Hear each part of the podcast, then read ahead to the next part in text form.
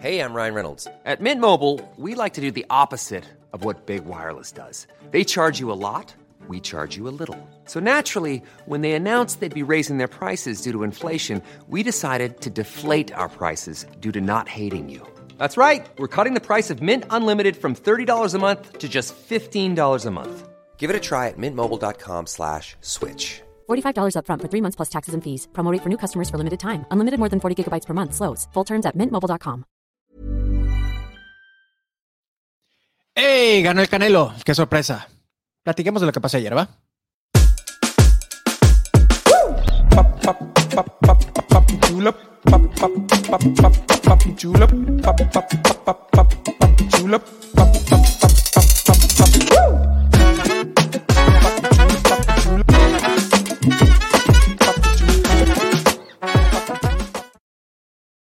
Hola, ¿qué tal? ¿Cómo están, raza? Bienvenidos al primer episodio de Formados a Golpes, donde vamos a cubrir semana a semana lo que está pasando en este mundo de los guamazos. Yo soy su amigo Gerardo Rodríguez, un entrenador de ventas que también soy comentarista de boxeo profesional. Me acompaña virtualmente y en grabación mi compadre Rafa Alcaraz. Y bueno, aquí vamos a estar debatiendo sobre lo que está pasando en el mundo de los guamazos. Me encuentras a mí como arroba cabrón de las ventas. Y bueno, pues vamos, vamos quitando de en medio lo obvio. El día de ayer fue como el Super Bowl de los trancazos, por así decirlo. Y es porque Canelo peleó por cuarta ocasión en lo que va de 2021, su última pelea en el año, y creo que con justa razón, maldita sea, vete a descansar un rato, compadre. Y bueno, pues creo que no sorprendió a nadie el hecho que haya ganado. Con eso en mente sí hubo un par de sorpresas, por lo menos desde mi punto de vista, sobre lo que pasó ayer en la pelea Canelo Plant. Pero bueno, eso lo vamos a ir platicando más adelante. Ya dejamos a un lado lo obvio, que es la no sorpresa de que el Canelo ganó, es el campeón indiscutido, el campeón absoluto, tiene todos los cintos habidos y por haber. Nadie puede discutir que el señor es el o si dueño de los supermedios y hoy por hoy el libra por libra mejor del mundo. Eso creo que no se puede discutir. Hay gente que duda todavía del Canelo y bueno, podrán tener sus razones, pero los facts, los hechos son lo que acabo de comentar. Así que vamos a cubrir lo que no creo que es tan obvio, que es ¿Qué demonios sigue para el Canelo? ¿A quién le pones? ¿Qué contrincantes existen? ¿Contra quién debería defender? Y algo que no me gustaría tocar, ¿contra quién debería de pelear para que la gente dejara de dudar? Que yo creo que eso nunca va a pasar, ¿no? Podrá pelear, eh, pelear con Dios y, aún así, eh, bueno, creo que Dios ganaría, pero eh, aún así la gente seguiría dudando, ¿no? Está, está raro el asunto yo mismo fui un serio, una persona que tenía dudas serias con respecto a la, carrera del Canelo Álvarez hace algunos años. Tengo que decirlo, hace algunos años cuando creo que le cuidaban mucho a sus contrincantes. No, ojo, no confundir eso con comprar peleas, comprar, no, no, no, no, no, no, no. No estoy diciendo que se compraba absolutamente a nadie. Estoy diciendo que se escogía, pero eso fue hace muchos años. ¿Y para qué nos hacemos tontos? Las grandes figuras, ponle tú que tú tienes una gran empresa, ¿va? Tú tienes una gran empresa, tienes un gran producto, pues vas a ir cuidando ese producto, vas a ir creciendo esa empresa, la vas a ir llevando. Si tú estás invirtiendo dinero en algo, vas a querer cuidar a ese algo. Si tú ves un talento, por ejemplo, para los que son empresarios, si tú ves un talento de, eh, en un empleado o en una empleada, la vas a querer cuidando. Es un diamante en bruto, lo vas a querer ir formando. No lo vas a lanzar a la, ahora sí que al matadero de la noche a la mañana, ¿verdad? No, tiene que irse sazonando, puesto que sabes que eh, de la, en, en, algunos años puede, puede pagar dividendos. Bueno, ¿por qué un promotor no haría lo mismo con un boxeador? Es un negocio, es un deporte, es mi deporte favorito, probablemente el tuyo también, si no, no estarías escuchando esto, pero bueno, también es un negocio. Y bueno, vamos a cubrir entonces contra quién demonios puede pelear el Canelo Álvarez. Tengo algunas opciones, preparé para ti cuatro posibilidades sobre, sobre contrincantes al Canelo Álvarez y qué opino sobre cada uno de ellos. Eh, pero primero vamos a cubrir, vamos a cubrir lo que pasó en el UFC 268, vaya noche de golpes, insisto, el supertazón de los guamazos el día de ayer. Y bueno, Rafa tiene toda la cobertura sobre lo que pasó en UFC 268. Adelante, Rafa. Hola amigos, yo soy Rafa Alcaraz, una vez más aquí de Formados a Golpes para recordarles un poquito qué es lo que hicimos ayer, qué es lo que se vivió ayer en la UFC una noche muy emocionante de muchos campeonatos y para que también chequen los nuevos prospectos que están saliendo y que estén bien informados de todo lo que está pasando en el mundo de las artes marciales mixtas. Y pues básicamente en la cartelera principal tuvimos una pelea de Justin Gaethje contra Michael Chandler que estuvo increíble, una de las mejores peleas yo creo que del año, donde Michael Chandler se vio como todo un maníaco siempre hacia adelante, siempre peleando y pues tomando todos los golpes de Justin Gaethje que con la tutela de Trevor Whitman, uno de los mejores coaches de striking del planeta, eh, que ayer pues tuvo su noche, ahorita les voy a platicar un poquito más de eso. Eh, Justin Gaethje se llevó el gane ahí y pues también yo, yo me lo llevé porque había apostado con Gerardo unos 20 pesitos que ganaba Justin Gaethje y pues ganó. Entonces yo estaba muy contento de ese, de ese gane. Después de esa pelea, seguimos con Burgos contra Cuarantillo. Burgos es, Shane Burgos es increíble peleador y lo demostró. Él también ganó contra Cuarantillo, aunque Cuarantillo dio una muy, muy buena batalla. Felicidades a los dos peleadores. Y después de esa pelea tuvimos pues casi un estelar ahí con Frankie Edgar contra Chito Vera. Chito o Marlon Vera. Eh, pues se aventó un, una patada de frente a la cara de Frankie Edgar donde lo noqueó o por lo menos lo tumbó de tal manera que el árbitro dijo hasta aquí. Frankie Edgar se vio muy enojado por esto que sucedió, pero pues Chito Vera muy merecido, estaba dominando la pelea, aunque sí estuvo bastante buena la batalla y emocionante, no fue suficiente para lo que tenía que suceder para que el ref no parara la pelea. Entonces Chito Vera se lo lleva y después de esa pelea seguimos con pues el que fue el co-main event de Rose Namajunas contra Wei Lee. Wei Lee Sang, que también fue campeona. Eh, la última vez que fue campeona fue en contra de Rose Namajunas, que le quitó el título. Y pues Rose y Wei Lee se dieron un trence muy, muy bueno. Los primeros tres rounds parecían, aparte de muy parejos, porque había mucho intercambio, parecía que Rose estaba perdiendo un poquito eh, esa confianza y Trevor Whitman, como ya les comentaba, él pues es uno de los mejores coaches del mundo. Ya como les comentaba, Justin Gaethje es uno de sus alumnos, Rose Namajunas también, y él estaba ahí en su esquina pues diciéndole, hey, deja de pensar eso, deja de pensar lo que estás pensando, ponte a respirar, ponte a concentrarte, calla todas las voces de tu cabeza y acuérdate que tú eres la campeona. Y ahí la teníamos una vez más hablándose sola, diciendo que ella es la campeona, que ella es la mejor del mundo. Y lo demostró ese último round, los que les llamamos los rounds de campeonato, los rounds 4 y 5, que no siempre se ven en todas las peleas. Ahí es donde Rose Namajunas empezó a dominar y cerró pues la batalla en su quinto round, dominando completamente a Wei Lee y eso fue lo que le dio el gane. Fue decisión dividida, eh, uno de los jueces le dio tres rounds a Wei y dos a Rose, y los otros dos jueces le dieron tres rounds a Rose, y, pues así es como ganó y mantuvo su título. Entonces, felicidades, Rose Namajunas, la Thug Rose, que pues no te puedo decir que limpió la división, pero ya se aventó varias batallas contra las mejores de esa división y ya les ganó. Y con Wei Lee, pues ya la segunda es que le gana. Entonces, vamos a ver qué sucede en esa división. Y finalmente la pelea de Camaro Usman, el campeón, contra Colby Covington, un prospecto pues también increíble, muy a la, a la manera de, de, Chandler, una persona que nunca se echa para atrás, una persona que siempre está atacando. Le dio mucha guerra a Camaro Usman, pero Camaro Usman también es alumno del grande coach Trevor Whitman, que en realidad él fue el que ganó la noche. Este coach de striking de, de estos tres peleadores que ayer ganaron los tres. Entonces Trevor Whitman ahí se, se, cimentó como uno de los mejores coaches de todo el planeta en el mundo la UFC. Ayer quedó invicto con tres peleas muy difíciles y con tres peleadores que levantaron la mano al final. esas fueron las noticias importantes. ¿Quién sigue para Kamaru Usman? Antes estaba pues Colby Covington ahí.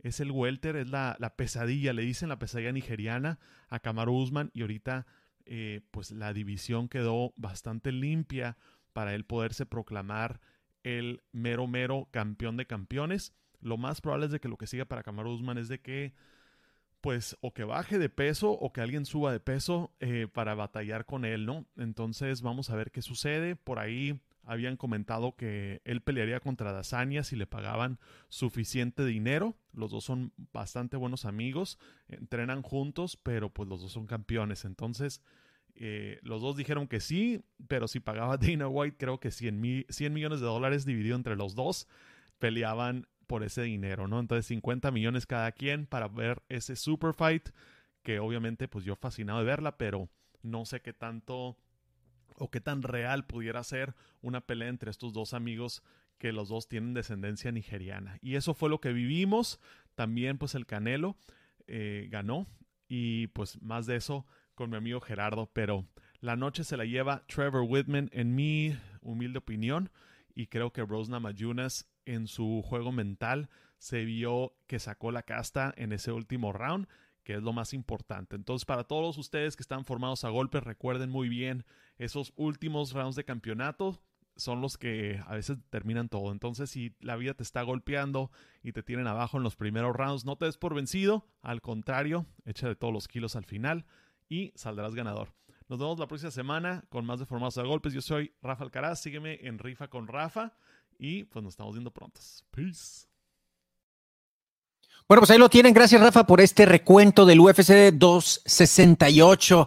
Y bueno, en mi, en mi listado de cosas para poder cerrar con este recuento, efectivamente pierdo 20 pesos, pero, pero tengo que decirles, mis queridos campeones, mis queridos golpeadores y golpeadoras, ay, ese nombre de la comunidad no está muy bien. Ya encontraremos un nombre de la comunidad. Va, eh, manden, manden sus ideas.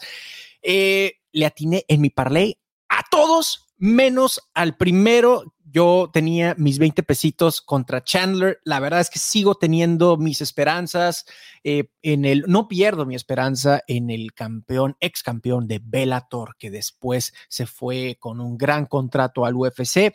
No pierdo mis esperanzas, me gusta mucho verlo pelear, tiene mucha chispa, tiene una gran energía. Algo que no me gusta de Chandler es que, además de que se vuelve loco, hay un término en inglés que se llama overreach. Overreach es que extiende de más sus golpes. Entonces, entonces, cuando tú extiendes vasos, ese es un, un error muy común en los luchadores que, que, comienzan a tirar golpes y tiran con mucho poder es muy común que extiendes de más tus golpes y eso te hace pues vulnerable a un contragolpeo que en el caso de Justin Gaethje creo que supo, supo aprovechar muy bien y esas patadas que odio, las patadas, las quileras famosas, las odio con todo mi corazón. Bueno, pues este Justin Gaethje usó y hizo su noche con respecto a eso. Lo que sí no me cabe ni la menor duda es pelea de la noche candidata para pelea del año. Fue un peleononón. Abrieron con todo el UFC 268.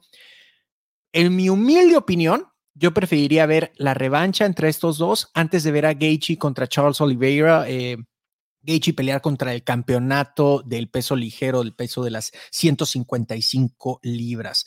Bueno, me gustaría poder hablar de la mentalidad de Rose. Creo que eh, Rafa, en su experiencia como psicólogo del deporte, nos puede hablar mucho, ¿no? Sobre ese diálogo, ese autodiálogo que estaba teniendo Rose, particularmente en los últimos rounds y que le dan el gane. Entonces creo que es algo que podemos profundizar más adelante. Me gustaría también decir con respecto a Usman, ¿qué sigue? Creo que el señor ha hecho algo muy bueno para poder vender sus peleas.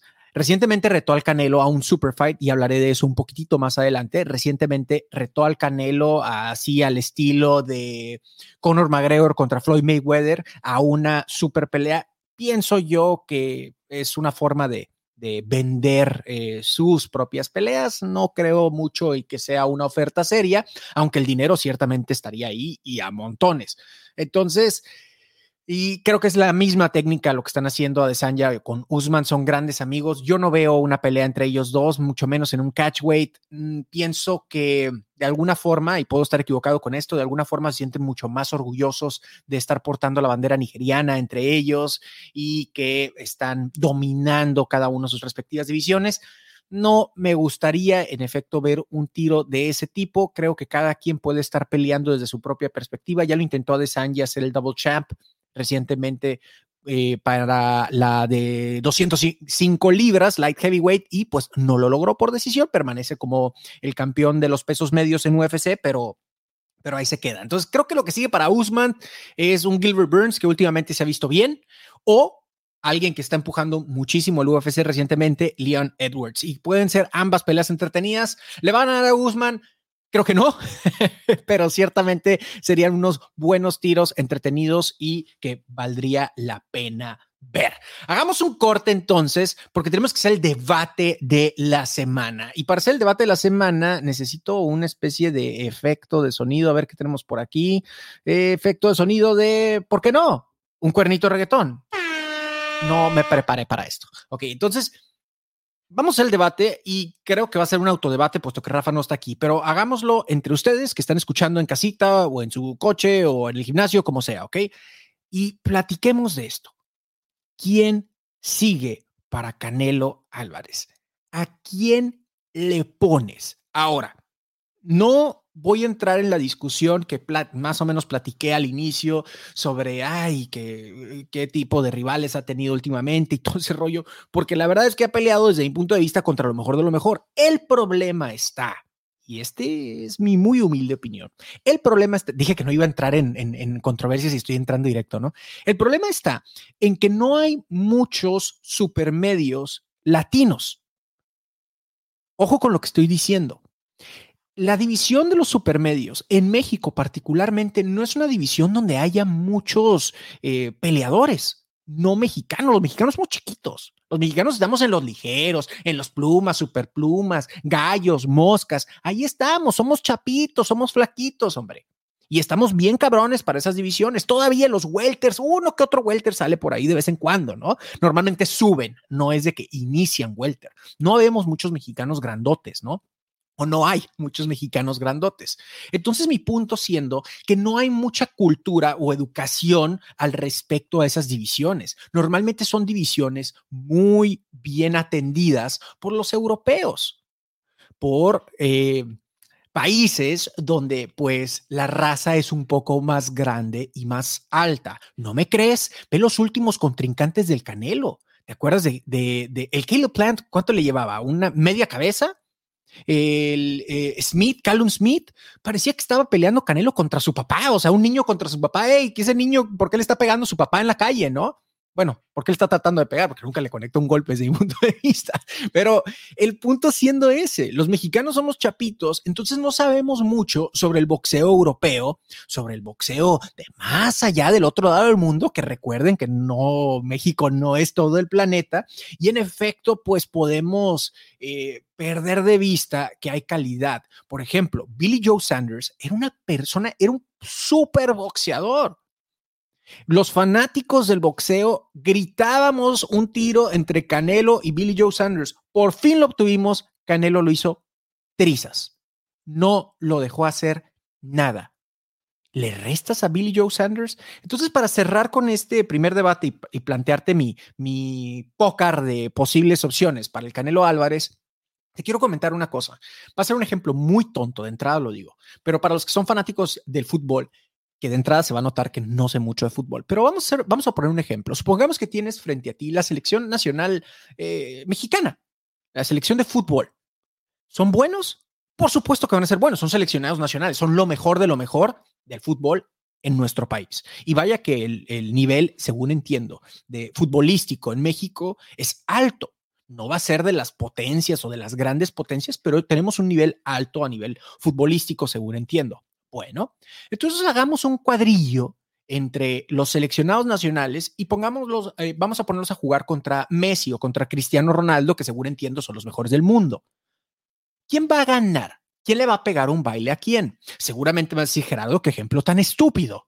Obviamente Cristiano Ronaldo o obviamente eh, Messi, pues le van a pegar un baile a los seleccionados nacionales. Entonces te hago la pregunta. ¿Eso hace que los seleccionados nacionales sean malos, que sean un costal de papas, que sean escogidos o que el tiro entre ellos haya sido pura mercadotecnia, yo creo que va a decir, pues no, Gera, simplemente es así de bueno Messi, simplemente es así de bueno Cristiano Ronaldo. Hmm. Simplemente es así de bueno Canelo. No es que estén escogidos o comprados, es porque os hace ver así. Ahora, vamos a tirarnos la neta. El señor pelea igual de bien abajo del ring. Son estrategas. Alguien leyó el libro de la guerra, ¿eh? El arte de la guerra. Alguien lo leyó y lo leyó muy bien. Sí, en efecto, los contratos, hay buenas negociaciones ahí. Desde el principio están peleando y eso está bien. Es un negocio, como lo decíamos al principio. Bueno, no voy a decir está bien o está mal, simplemente es. Es un negocio. Entonces, aquí lo que nos debe quedar muy claro es, también hubo estrategia. Y encontró su nicho para los que le gustan los negocios. Encontró su océano azul. Y ese océano azul es la división de los supermedios, donde perfectamente pudo dominar y coronarse como el campeón absoluto y el mejor libra por libra. Con eso en mente, cuernito de reggaetón. Vámonos con mi póker, ¿ok? Tengo para ti cinco opciones. Una no es tan real y te voy a decir cuáles, cuáles son dos de mis favoritas. Ok, opción uno, ya te la dije. El tiro primero es un super fight. Super fight me refiero a ese cruce entre un peleador de artes marciales mixtas, en este caso Camaro Usman, que ya retó al Canelo. Desde mi punto de vista es un tiro que nunca se va a hacer, pero habría muchísimo, muchísimo dinero. ¿Por qué creo que no se va a hacer? Porque no creo que el Canelo se preste para ese tipo de cosas no sobre todo desde la posición en la que está. Entonces, y creo que ahí el único que tiene las de perder es el mismo Canelo. Todos los demás ganarían.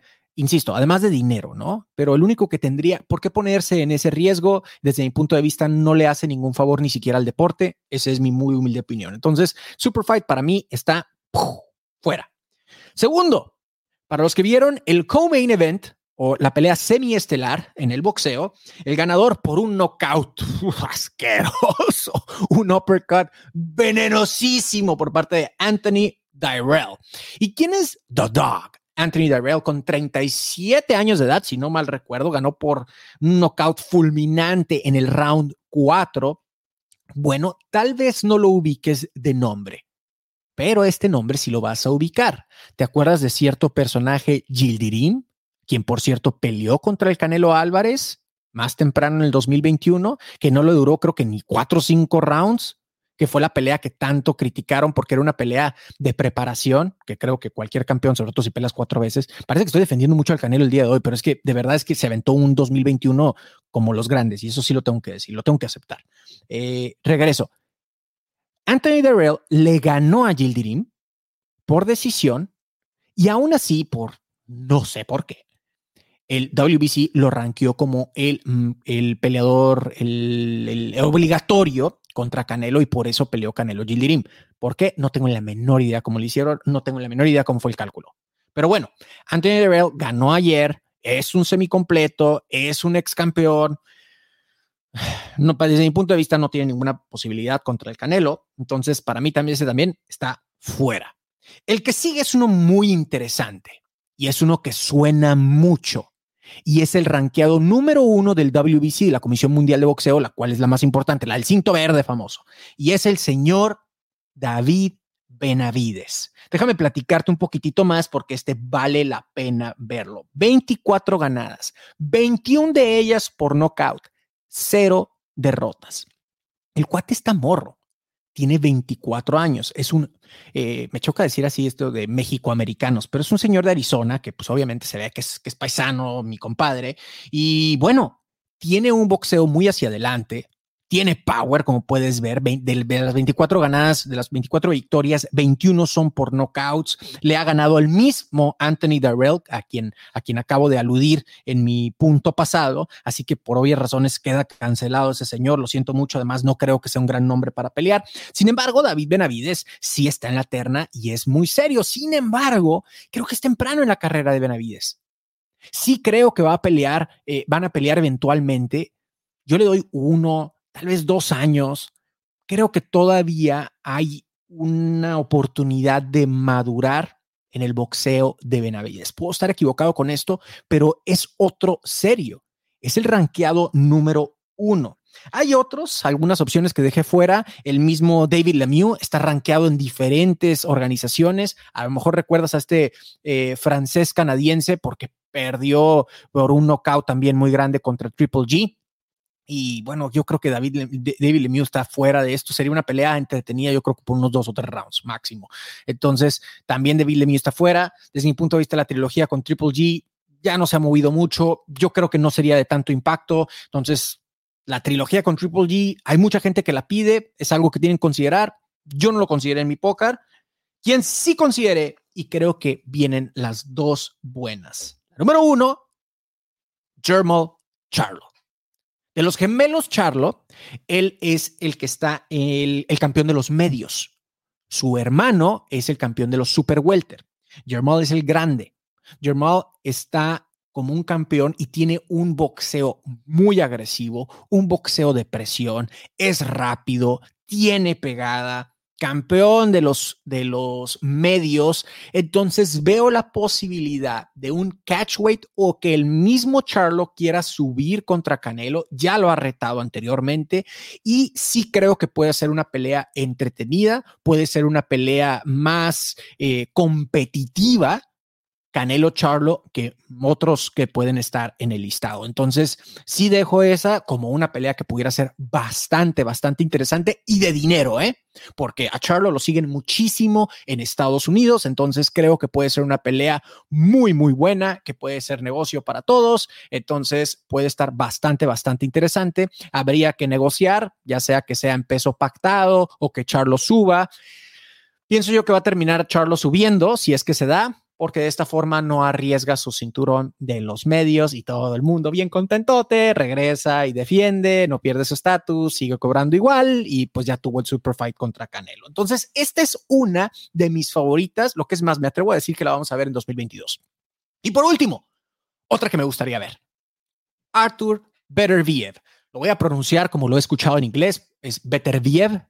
Eh, Supongo que se parece más si lo digo en español que, en inglés, porque pues es ruso el señor Artur Beterbiev. Es el campeón de los semicompletos. Este cuate todas sus peleas las ha ganado por knockout. Ahora, ¿puede ser una pelea interesante? Sí, porque tiene el gran eliminador. Como diría Chávez, tiene la onza.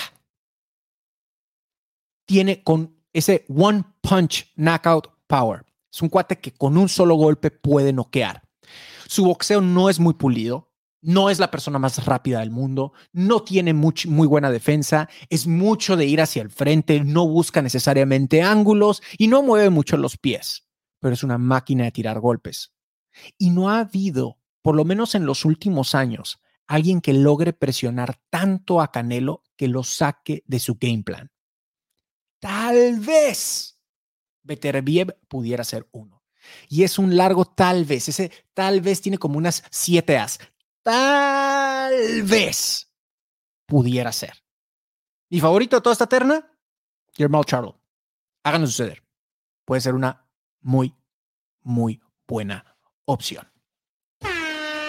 Bien, pues antes de despedir el programa, quiero agradecer a nuestro patrocinador del día de hoy, Barblab, estos cuates que tienen unos productos, una línea de productos para caballero buenísimas. Y piensa en ceras para el cabello. Si me estás viendo por YouTube, tú puedes ver ese copetazo.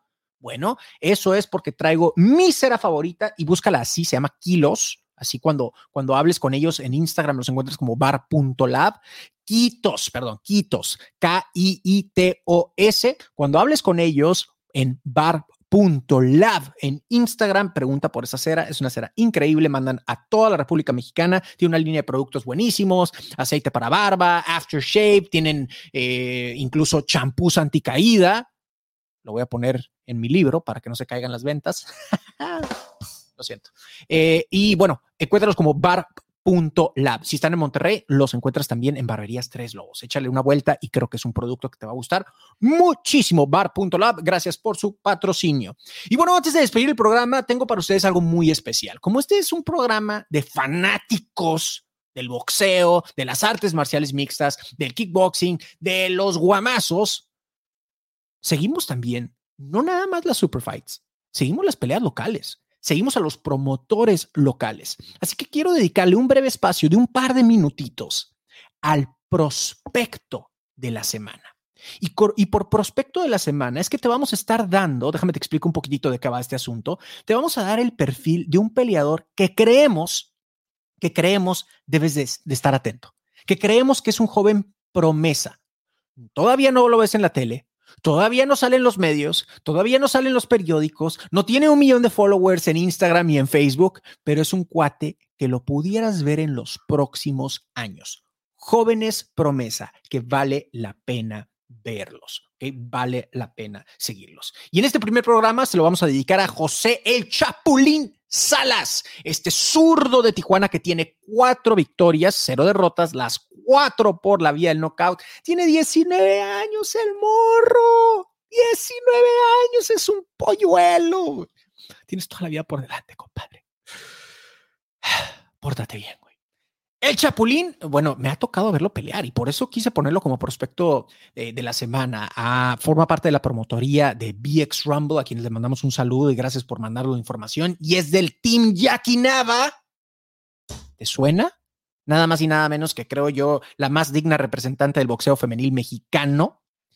Y bueno, es del Team Yakinaba. Y creo que ya es hora de ver a un joven, a un caballero que salga del Team Yakinaba y empiece a, no sé, digamos, si, si va a, recibir la batuta eh, transgeneracional, no sé de, de qué forma explicar esto, pero que alguien de ese team comience a recibir ese spotlight. Bueno, creo que este joven, el Chapulín Salas, puede, puede ser. Tiene un boxeo muy bonito, al estilo del, del, del Team Yakinaba. Como te decía, es zurdo. La última vez lo vi pelear en Tijuana hace algunos meses. Fue una pelea de muchos golpes de alta actividad por parte del Chapulín.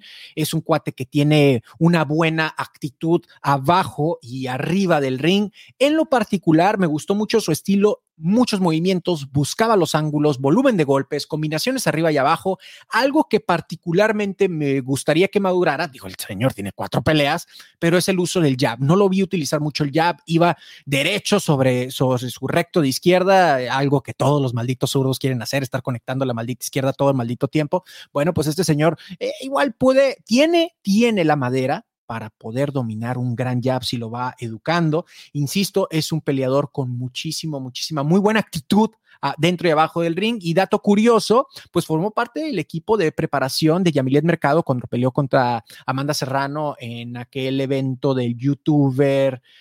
Ah, se me fue el nombre. Ah, sí, eh, Jake Paul contra Tyron Woodley, ¿no? Entonces, en el co-main event, Amanda Serrano contra Yamilet Mercado, la actual campeona del peso gallo eh, del CMB, también mexicana. Bueno, pues nuestro amigo Chapulín Salas formó parte del equipo de preparación. Por ahí me llegó el pitazo de que fue su sparring. Así que síganlo, pueden encontrarlo en redes sociales como arroba en Instagram, por aquí lo tengo, salas-kun, salas-kun sigan este morro y va a pelear próximamente, si no mal recuerdo, aquí tengo el dato, el 12 de noviembre, aquí mismo en Tijuana, como parte de la, del siguiente evento de BX Rumble, 12 de noviembre en el Gran Hotel Tijuana en punto de las 7 de la tarde. Pues ahí nos vemos a ver este morro que continúe con su buena racha. Síganlo, promesa, talento, y ahí lo tienen. Bien, pues eso, fue todo por este programa. Muchísimas gracias, gracias, gracias, gracias por haberse conectado, por habernos escuchado, por habernos descargado, por sus manitas arriba, por suscribirse en cualquier plataforma de podcast en la que estés. Si estás en Apple, por favor, dale clic en donde sea que estés. Ahí ponle una reseña, ¿ok? ¿Me gustó? ¿No me gustó? ¿A quién le pones al canelo? Forma parte de la discusión. Queremos que sea un programa distinto donde participe muchísimo la comunidad. Yo soy tu amigo Gerardo Rodríguez, ahí me encuentras en redes sociales como arroba cabrón de las ventas. El Instagram de esta comunidad es arroba formados a golpes. Nos escuchamos, nos vemos la próxima semana. Bye.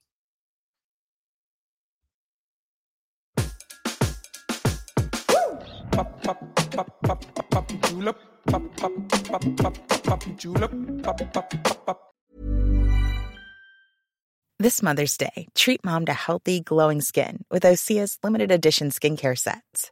Osea has been making clean, seaweed infused products for nearly 30 years. Their advanced eye care duo brightens and firms skin around your eyes, while the Golden Glow Body Trio nourishes and smooths skin all over. Go to OSEAMalibu.com and use code MOM for 10% off your first order site wide.